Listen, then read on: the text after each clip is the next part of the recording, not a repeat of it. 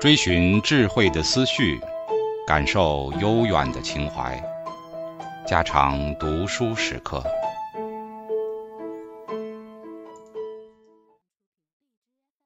丁，尚书省与六部，国家一切最高政令，一经政事堂会议决定后，便送尚书省执行。尚书省是政府里最高最大的行政机构。尚书省共分六部，即吏部、户部、礼部、兵部、刑部、工部。此六部制度自唐代以至清代末年推行了一千多年。不过，六部次序有时略有改动。唐开始时是吏、礼、兵、民、刑、工；唐太宗时改为吏、礼、民、兵、刑、工。至宋朝初年，次序是吏、兵、刑、民、工、礼。宋神宗时，王安石变法，其次序为吏、户、礼、兵、刑、工。这次序虽为以后所沿袭。吏部主管人事及任用之权，官吏必先经过考试，再由吏部分发任用。五品以上的官由宰相决定，但吏部可以提名。五品以下官，宰相不过问，全由吏部依法任用。户部掌管民政、户口等事，礼部主管宗教、教育事宜，兵部掌军事，刑部掌司法，工部主管建设，各有职掌。若以之比拟汉代之九卿，这不能不说是一大进步。汉代九卿如光禄勋，就官名本意论。等于是皇帝的门房，不脱宫廷司职的气味。唐代正名为吏部，掌管人事，名称恰当。又如汉代管军事的为卫尉，卫仍对宫廷言。唐代称为兵部，职名史政。太常卿就名义言，也偏在皇家司的祭祀。唐代改为礼部，便确定为政务官了。我们只论汉唐两代官名之改革，便见中国政治史上政治意识之绝大进步。汉代九卿就名义论，只是办理皇室内廷事的家务官；唐代使正式有六部尚书，显然成为管理国家政务的机构，不像汉代只似皇帝的侍从。此为中国政治史上一大进步，无论从体制讲，从观念讲，都大大进步了。尚书省乃唐代中央政府组织最庞大的机构，其建筑已相当宏大。总办公厅名为都堂，两旁为左右两厢，吏、户、礼三部在左，兵、刑、工三部在右，由左右仆役分领。每部分四司，六部共二十四司，每部之第一司即为本司。如吏部之第一司为吏部司事，其余各司各有名称。尚书省各部主管，上午在都堂集体办公，遇事易于洽商；下午各归本部分别办公。如有参知机务或同平章事贤者，可去政事堂出席最高政事会议；无此等贤者，则专在本省办公。唐代有名巨著《唐六典》一书，即因记载此尚书省中六部之组织、用人、职务分配等而名。此书对当时政府各部门、各组织之各项政权及人事分配均有详细规定。此书虽成为中国历史上行政法规之据典，此后宋、明、清各代均重视此宝贵法典，奉为圭臬。千余年来，国家推行政务大体以此书为典范，无多变更。此后，中央政府之变动只在中书门下发命令的一部分，至于执行命令的尚书省六部制度，则从未有大变更。此《唐六典》一书，系唐玄宗时大体依唐代现行法规而纂辑，可说是当时的具体事实与现行制度。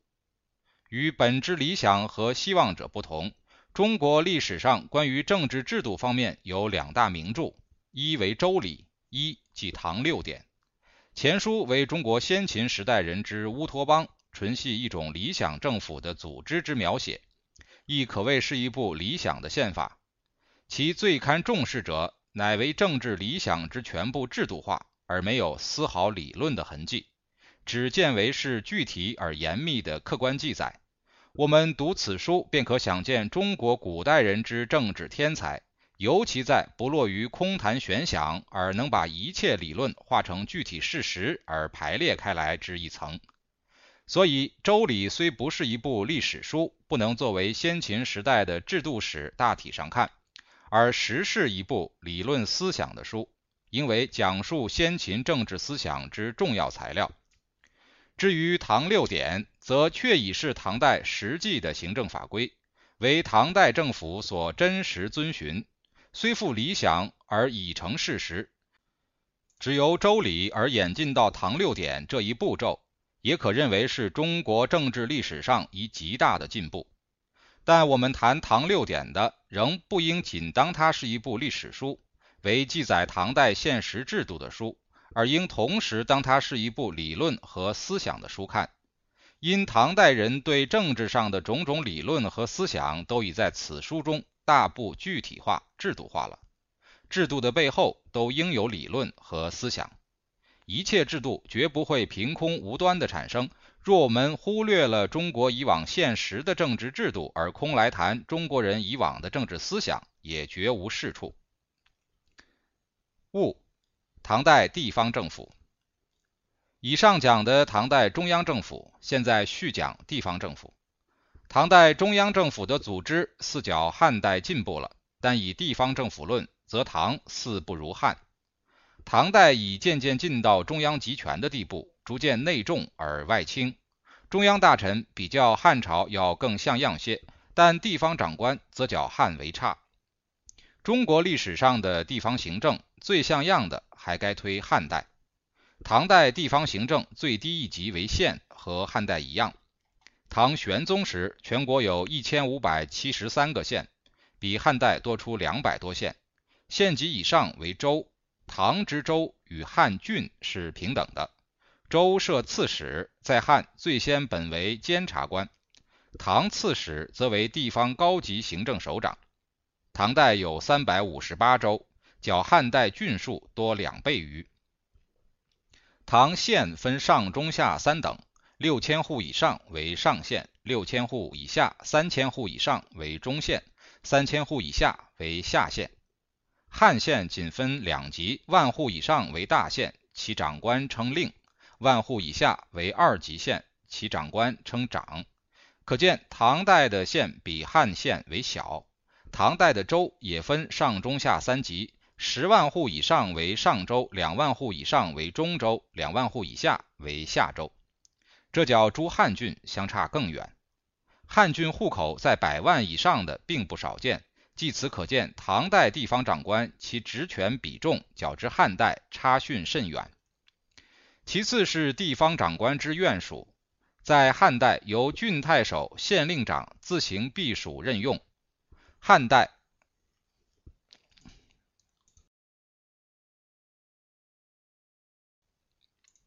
其次是地方长官之院主，在汉代由郡太守、县令长自行避主任用，唐代则任用之权集中于中央之吏部，州县长官无权任用部属，全由中央分发。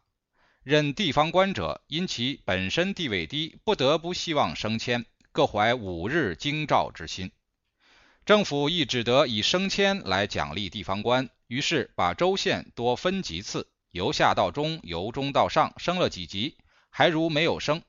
不像汉代官阶上下相隔不甚远，升转一较灵活。由县令升郡太守，便是两千担，和中央九卿地位相等。汉制三年考绩一次，三考始定处设，因阶级少，升迁机会优越，故能各安于位，人事变动不大，而行政效率也因之提高。唐代。则迁调虽速，下级的永远沉沦在下级，轻易不会升迁到上级去。于是，在官品中见分清浊，影响行政实际效力极大。四、观察使与节度使，说到地方行政，便需附带数级监察制度。汉代丞相为政府最高首领，副丞相即御史大夫主管监察。御史大夫职权不仅监察中央及地方政府，同时并监察及皇宫之内。这已在汉制中说到。唐代设御史台，所谓三省六部一台，御史台成为一独立之机构，不属于三省。换言之，监察权是脱离相权而独立了，此既是唐代监察制度与汉代相异之点。唐中宗后，御史台分左右御史，左御史监察朝廷中央政府，右御史监察州县地方政府，此即所谓分巡分察。监察中央的谓之分察，监察地方的谓之分巡。中央方面。最要者为监察尚书省内之六部，中书门下两省则不在监察之列。唐德宗时，尚书六部，吏、礼、兵、工、户、刑，每两部各设御史监察一人，谓之分察。分巡则分全国为十道，派去监察之御史称为监察使，后改巡查、按察诸称。最后成为观察使，亦即观察地方行政。在汉制，刺史规定六条视察，大体范围不得越出六条之外。在唐代，名义上仍是巡查使、观察使，明明是中央官派到各地区活动巡视观察，实际上则常常停驻地方，成为地方更高一级之长官。地方行政权掌握在手，其地位自较原制地方官为高，故设以浅辟。如今制，教育部派督学到某几大学去视察，此督学之地位自不比大学校长，比之职务仅在大学范围内，就指定项目加以视察而止。但汉代则不然，譬如教育部分派督学在外停驻下来，而所有该地区之各大学校长。却都是受其指挥，他可以直接指挥各大学之内部行政，而各大学校长俯首听命。这一制度无疑是降低了各大学校长之地位，故唐代监察使论其本源是一御史官，而属于监察之职者，但逐渐演变成了地方长官之最高一级，把州县地方官压抑在下面。如是，则地方行政本来只有两级，而后来却变成了三级。然其最高一级则名不正言不顺，遂形成一种中央集权，对地方行政极有流弊。假使此项监察使巡视边疆，在边防重地停驻下来，中央要他对地方事务随意应付，临时得以全权支配，这即成为节度使。节是当时一种全权印信，受有此全权印信者，便可全权调度，故称节度使。节度使在其地域可以指挥军事、管理财政，甚至该地区用人大权亦在节度使之掌握，于是便形成为藩镇。而且唐代边疆节度使逐渐着用武人，于是形成一种军人割据。本意在中央集权，而演变所及却成为伟大不掉。东汉末年之周穆既已如此，而唐代又蹈其覆辙，安史之乱即由此产生。而安史乱后，此种割据局面更形强大，牢固不拔。其先是想中央集权，由中央指派大吏到外面去，剥夺地方官职权。而结果反而由中央派去的全权大吏，在剥夺地方职权之后，回头来反抗中央，最后终至把唐朝消灭了。这与后来清代的情形也相仿佛。清代地方最高长官本为布政使，就如现在的省主席；清代的总督、巡抚，就名义论，应该如钦差大臣一般，临时掌管军事的。但结果常穿驻扎地方。其权力压在布政使上面，训至中央集权，地方无权。而到后，此被巡抚、总督却不受中央节制，中央也便解体了。这是中国政治史上内外政权分合一大条例。总之，中国是一个广土重民的大国家，必须得统一。而实不宜于过分的中央集权。这在中国的政治课题上是一道值得谨慎应付的大题目。现在专说唐代，似乎其中央行政比汉进步，而地方行政则不如汉。中央的监察官变成了地方行政官，这是一大缺点；而由军队首领来充地方行政首长，则更是大毛病。唐氏之崩溃，也可说即崩溃在此一制度上。二、唐代考试制度。甲、魏晋南北朝时代之九品中正制。上回我们曾讲过汉代的选举制。到唐代，此项制度实际上已完全由考试制度来代替。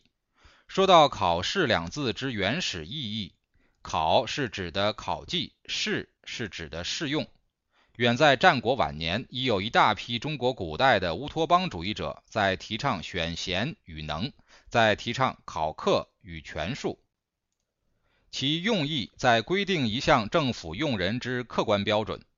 汉代选举制度即由此提倡而来，唐代的科举其实还是由汉代的选举制演变，而我们此刻则称之为考试制。汉代是乡举里选之后，再由中央加以一番考试的。其先是对策，对策只是征询意见而已。直要到东汉晚期，左雄为尚书，才使正式有考试。其实则考试只为选举制度中之一节目。待至东汉末年，天下大乱，汉献帝逃亡，中央地方失去联系，一切制度全归紊乱，乡举里选的制度自亦无从推行。于是朝廷用人没有了标准，尤其是武人在行伍中滥用人员不依制度。曹操以陈群为尚书，掌吏部用人事。陈群始创设九品中正制，此制大体就当时在中央任职得名巨高者，由各州郡分别公推大中正一人，由大中正下再产生小中正，然后由中央分发一种人才调查表，此项表格中把人才分成九品：上上、上中、上下、中上、中中、中下、下上、下中、下下。让各地大小中正各就所知，把各地流亡在中央的人士分别记入，不论其人已经做官或从未入仕，皆可入登记表。表中详载其年级各项，分别品第，并加评语。所以主持这项工作的，便称九品中正。这些表格由小中正相助大中正核定后，呈送吏部。吏部便根据此种表册之等第和评语来斟酌任用，分别处设。这样一来，官吏之任命与升降比较有一客观标准。而此项标准则依然是依据各地方之群众舆论与公众意见，依然仍保留有汉代乡举里选之一义。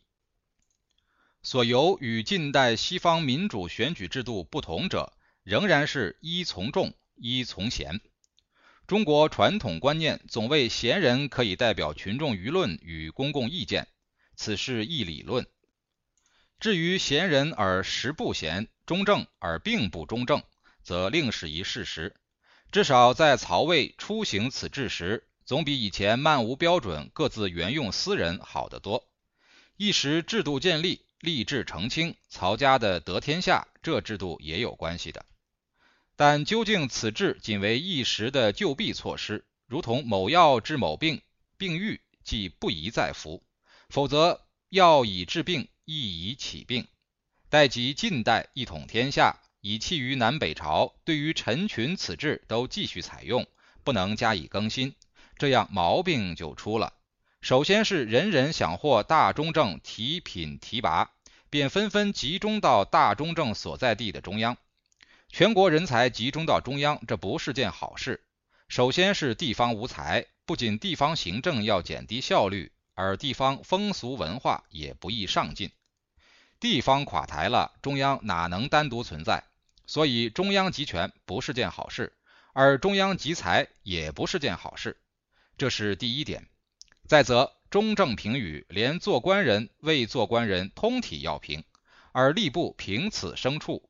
如是，则官吏升降其权操之中正，而不操于此本官之上司。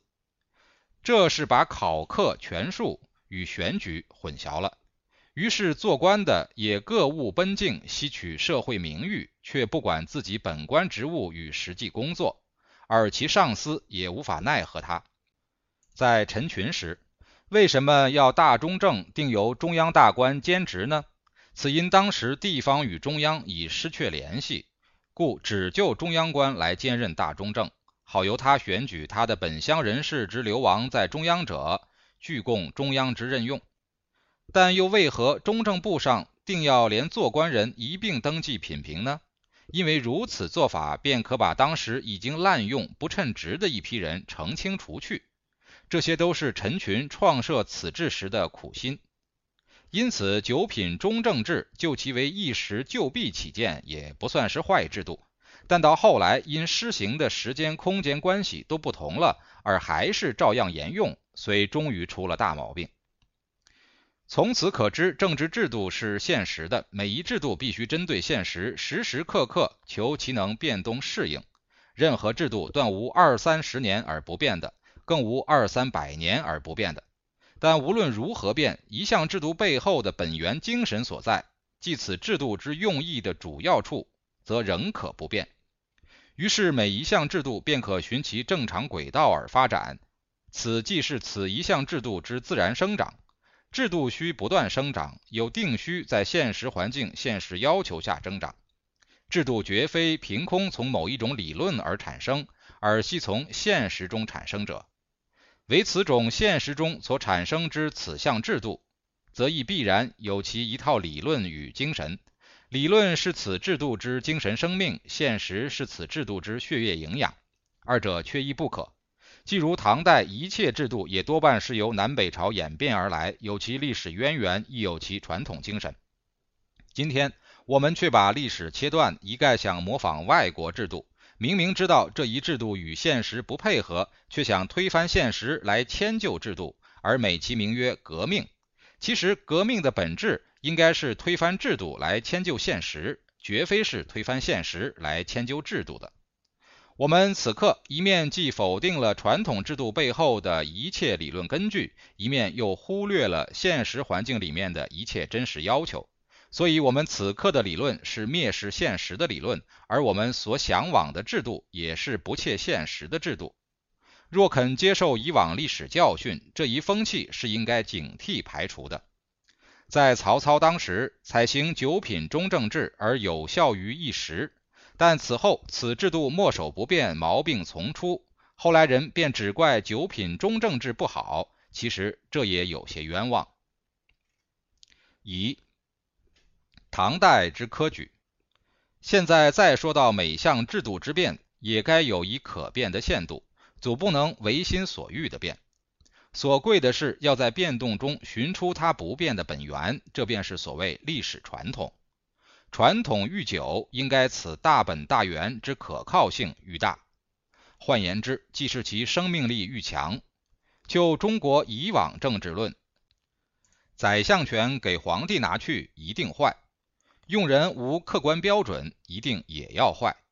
九品中正制本想替当时用人定出一客观标准，还是不失此项制度所应有的传统精神的，但后来却变成拥护门第。把觅取人才的标准无形中限制在门第的小范围内，这便大错了。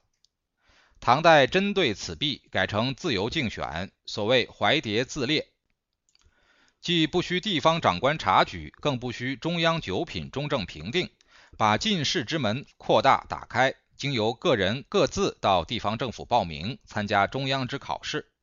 这制度大体说来，较以前是进步的。汉制规定，商人不能做官，做官人亦不能经商。乡举里选系由地方政府察举呈报。现在自由报考之唯一限制，即报名者不得为商人或工人，因工商人是专为私家谋利的。现在所考试求取者，则需专心为公家服务。此项报名之这一限制，在当时称为身家清白，自然。并兼未经犯过国家法律在内者，此外，则地方官不再加以限制，即呈送中央，由尚书礼部举行考试。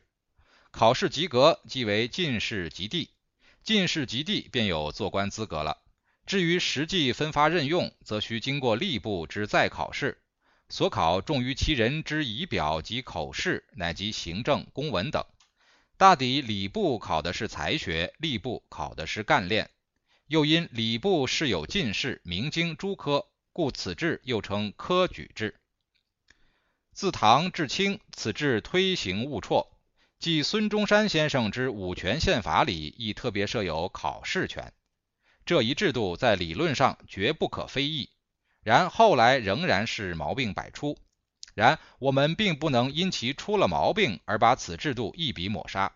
为政府用人，何不用民主投票方式？其实西方近代的选举投票亦何尝没有毛病？而且我们把现代通行的制度来作为批评千余年前的旧制度之一种根据，那是最不合情实的。在西方现行的所谓民主政治，只是行政领袖如大总统或内阁总理之类由民众公选，此外一切用人便无标准，这亦何尝无毛病呢？所以西方在其选举政治领袖之外，还得参酌采用中国的考试制度来建立他们所谓的文官任用法，而在我们则考试便代替了选举。故唐代杜佑著《通典》，首论识货，次为选举。其实在汉为选举，在唐即为考试。可见，在中国政治传统上，考试和选举是有同样的用意和同样的功能的。西方现行民主政治乃系一种政党政治，政务官大体在同党中选用，事务官则不分党别，另经考试。此项官吏可以不因政务官之更换而失去其服务之保障。在中国，则一切用人全凭考试和权术，都有一定的客观标准，即位高至宰相也有一定的资历和限制。皇帝并不能随便用人做宰相，如是则变成重法不重人，皇帝也只能依照当时不成文法来选用。苟其物自阅出此种习惯法之外，也就不必定要一一再咨询众议。这也不能说他完全无是处。如必谓中国科举制度是一种愚民政策，由一二皇帝的私意所造成，这更不合理。当知任何一种制度之建立，倘是仅由一二人之私意便能实现了，这便无制度可讲。若谓此乃皇帝欺骗民众，而且凭此欺骗便能专制几百年，古今中外绝无此理。若民众如此一欺一骗，我们也无理由再来提倡民主政治。凭事实讲，科举制度显然在开放政权，这使是科举制度之内在意义与精神生命。汉代的选举是由封建贵族中开放政权的一条路。唐代的公开竞选是由门第特殊阶级中开放政权的一条路。唐代开放的范围较诸汉代更广大、更自由，所以就此点论，我们可以说唐代的政治又进步了。当时一般非门第中人、贫穷子弟为要应考，往往借佛寺、道院读书。如王波，既是借读于和尚寺，而以后做到宰相之一人。范厚忠的故事至今传为佳话。但唐代的科举制度实在亦有毛病，孤举一端言之。当时科举录取虽有名额，而报名投考则确无限制。于是因报考人之无限增加，而录取名额亦不得不逐步放宽。而全国知识分子终于求官者多，得官者少，政府无法安插，只有扩大政府的组织范围。唐代前后三百年。因政权之开放，参加考试者愈来愈多，于是政府中虽设有员外官，有候补官，所谓士十余官，求官者十余士，士无官，官乏禄而利扰人，这是政权开放中的大流弊。此项流弊直到今日仍然存在。当知近代西方所谓的民主革命，乃由政权不开放而起。而中国则自唐以下便已犯了政权开放之流毒，以水救水，以火救火，不仅是药不对病，而且会正上加正。若要解决中国社会之流弊，则当使知识分子不再集中到政治意图，便该奖励工商业，使聪明才智转趋此道。然结果又很易变成资本主义。在西方是先有了中产社会，先有了新兴工商资本，然后再来打开仕途、欲文政治，而中国则不然。可说自两汉以来，早已把政权开放给全国各地，不断奖励知识分子加入仕途。而同时又压抑工商资本，只鼓舞人为大学者当大官，却不奖励人为大商人发大财，节制资本，平均地权，大体上是中国历史上的传统政策。政治措施存心在引导民间聪明才智，不许其为私家财力打算无限制的发展。于是知识分子竞求上政治舞台去做官，仕途充斥，造成了政治上之臃肿病。读书人成为政治脂肪，若再奖励他们来革命、来争夺政权，那岂了得？可见，任何制度有利亦有弊，并不是我们的传统政治只是专制、黑暗、无理性、无法度，却是一切合理性、有法度的制度，全都该不断改进、不断生长。